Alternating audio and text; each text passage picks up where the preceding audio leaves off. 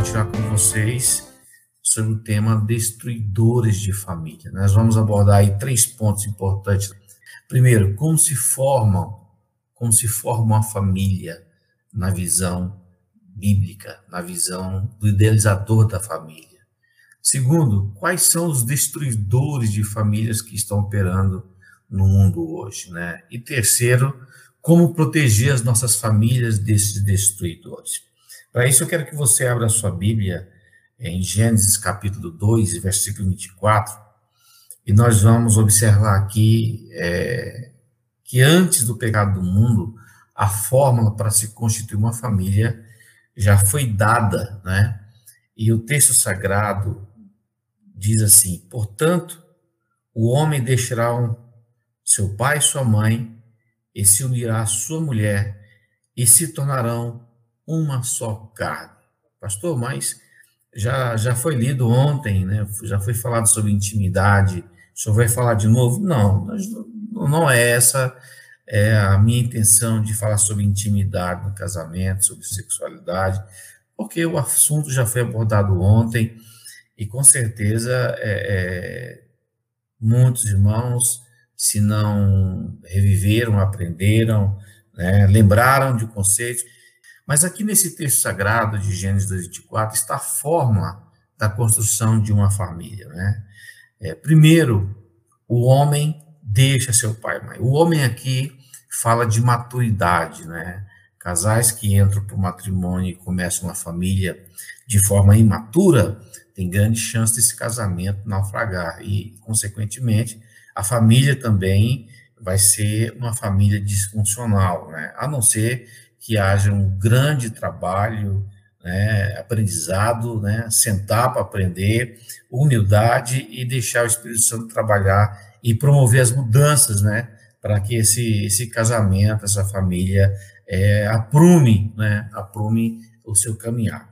Então, continuando no texto, né, o homem quando chega na maturidade, ele passa, pode passar por uma mudança, né, que é deixar o seu pai e sua mãe. E toda mudança traz um pequeno transtorno. Agora ele sai da casa do pai e da mãe, um modelo de família completa que ele teve, né? Ele, ele através do modelamento, né? A psicologia fala que a criança ela aprende por modelação, observação, e toda a forma de, de, de agir, de, de, de, entender a vida, conceitos, princípios, valores, né? Esse modelo ele leva para a nova família. Então, ele passa por essa mudança, deixando pai e mãe, né?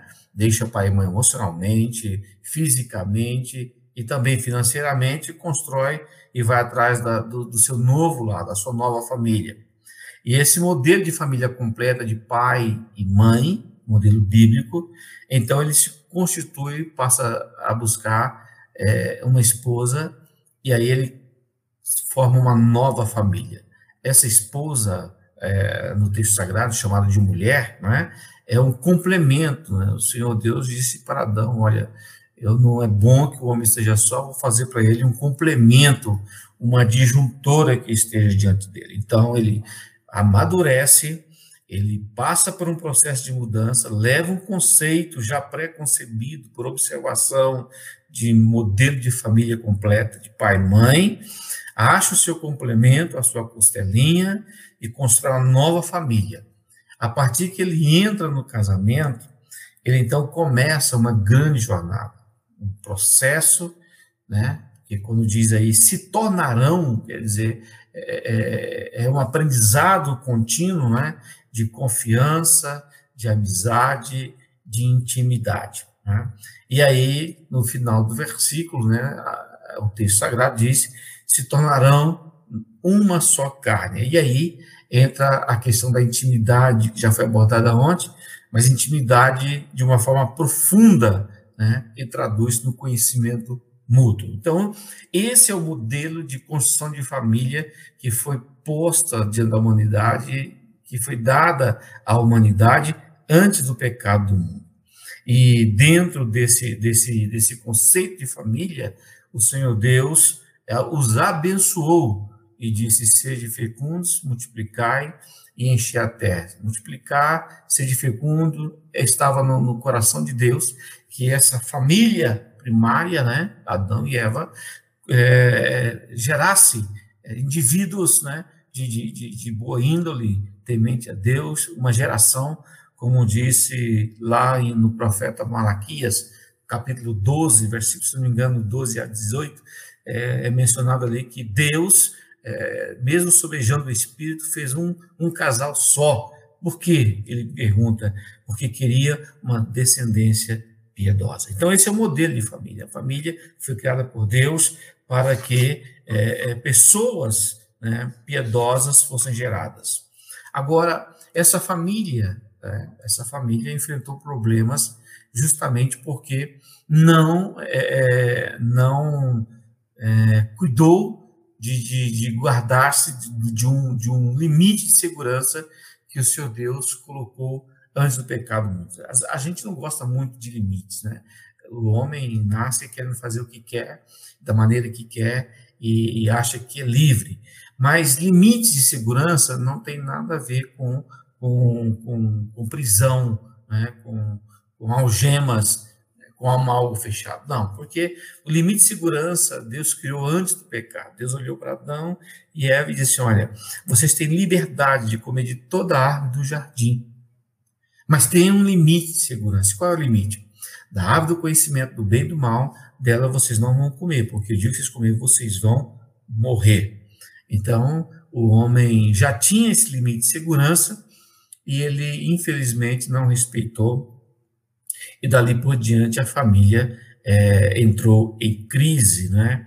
Deus criou três instituições para que a sociedade andasse de forma saudável. Né? A primeira foi a família, para que gerasse indivíduos piedosos, mas a família falhou.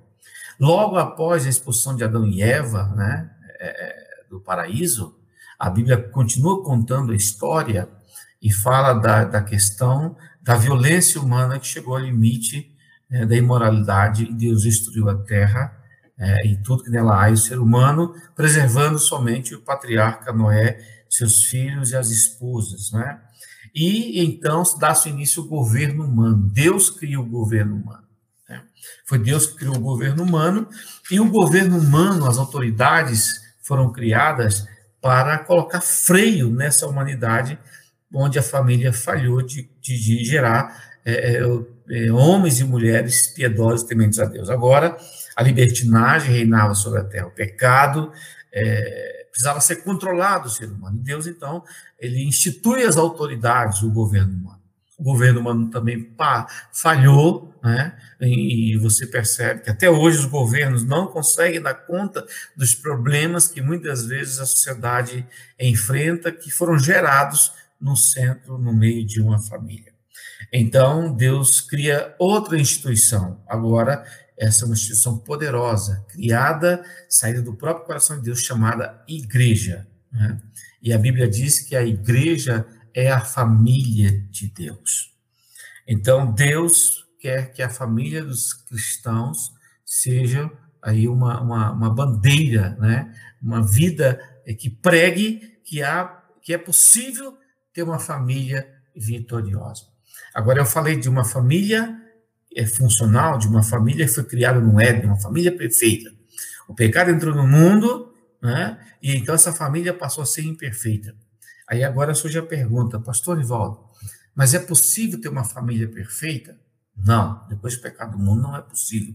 Enganam-se enganam aqueles que, que acham que a, a família do pastor Ivaldo, que trabalha com famílias, que trabalha com, com, com aconselhamento, é perfeita. Engana-se aqueles que acham que, que, que, a família do pastor Paulo é uma família perfeita. Não existe família perfeita. Agora, a Bíblia nos ensina, e é possível, e eu creio, e eu vivo isso, louvo a Deus por, por isso, que é possível ter uma família é, é, é saudável com Cristo. E está no Salmo 128. Lá está a família possível.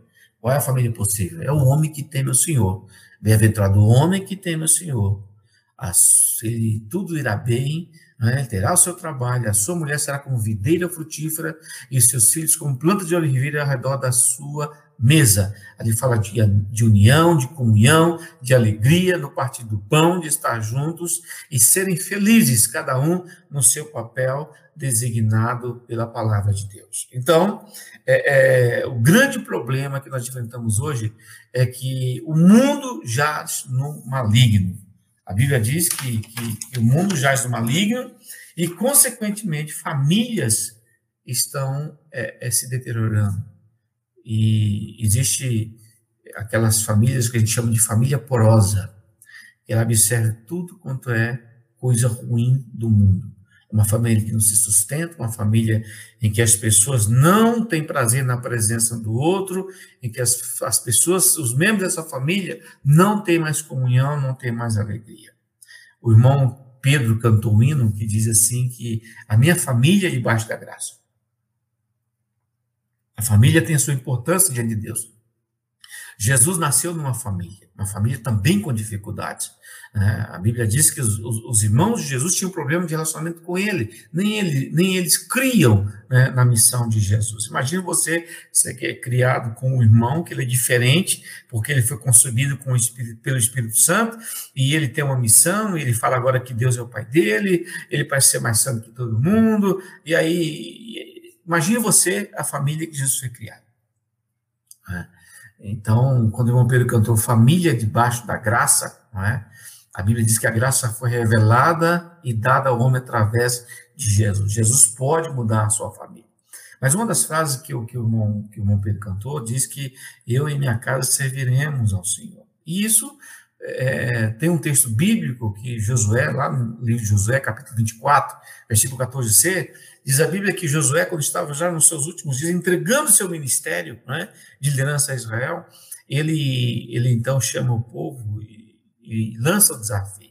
E diz: Olha, os nossos pais serviram, outros deuses da além do rio, né, naquela região de Udos, Caldeus, de Canaã, né, para cima. Né, e, e, vocês têm que decidir hoje a quem vocês vão servir. Né, é, a, aos deuses do nosso pai ou ao, ao Senhor. Aí ele diz: Mas eu e a minha casa, porém eu e minha casa serviremos ao Senhor. Ou seja, vez por outra, a gente, nós, os líderes, os pais de família, precisam reafirmar essa decisão, porque o mundo jaz no maligno, não é? Tudo conspira contra a família. A família perfeita não existe mais. Existe agora a família possível, uma luta diária, as hostes das maldades. De um lado, né, família, sociedades deterioradas, governos deteriorados, né, cultura deteriorada, né? tudo respira é, é, rebeldia, é, desobediência a Deus. Não é? Então, vez por outra, a gente precisa fazer como o pastor Paulo está fazendo, é? fazer uma semana de família, para que os líderes dessa família, os pais dessa família, os homens dessa família, juntamente com a sua esposa, seus filhos, possam sentar-se e reafirmar esse compromisso. Nós, eu e a minha casa, serviremos ao Senhor. Pai, viu, pai? Você que é pai, você que é pastor, você que é diácono, você que tem família, não é? Você precisa fazer como Josué. Precisa ser o maior influente da sua família. Olha o patriarca Noé. Ele é possível entender pela palavra que ele pregou aproximadamente 120 anos que o mundo ia acabar com água. Não ganhou uma alma para entrar na arca, mas não perdeu um membro da família. Isso é influência, influência de piedade. A sociedade moderna se contrapõe contra os princípios bíblicos estabelecidos na sua palavra. A Bíblia é cara. Sabemos que somos de Deus. Lá em, João, lá em 1 João, capítulo 5, 19, ele escreve assim, filhinhos, sabemos que somos de Deus e que todo mundo está no maligno. Então, você não adianta achar sete passos, sete hábitos, sete sexta-feira, é, é, a, a, cultura do, do coaching, que não vai resolver o problema maior da família, se ela não estiver debaixo da graça. Agora, a família dos cristãos, e agora estou falando aos crentes, aos crentes em Jesus, né, também tem dificuldades. Também enfrentam destruidores de família. Também recebem pressões dessa sociedade é, rebelde, violenta, é, que mesmo sofrendo e ainda e ainda olha para o céu e não a Deus, né? É, quais são as pressões que nós recebemos. Olha, preste atenção. A sociedade agora não é uma sociedade pró-família. Ela foi uma sociedade pró-família até a década de 40 aproximadamente. E lá para cá, o que nós estamos vendo é uma mudança repentina e muito rápido, não é? é às vezes parece, é tão rápido que parece ser imperceptível, não é? De, de, de comportamentos, de novas formas de famílias. É, hoje não é necessário mais que o lar seja formado por um homem e uma mulher, né? As, as pessoas que criam filhos sozinhos, agora são endeusadas. Né? Dois homens ou duas mulheres podem se casar em várias, em, em, várias sociedades, adotar crianças, formando dessa forma um lar completamente, abre aspas, é, natural e saudável, fecha aspas. Os pais modernos compram é, preservativos para os filhos adolescentes e até deixam casais de namorados dormirem juntos na mesma cama, na mesma casa. O governo quer educar os nossos filhos né? Se um pai corrigir o seu filho, em alguns países, né, com algumas palmadas, pode até ser processado.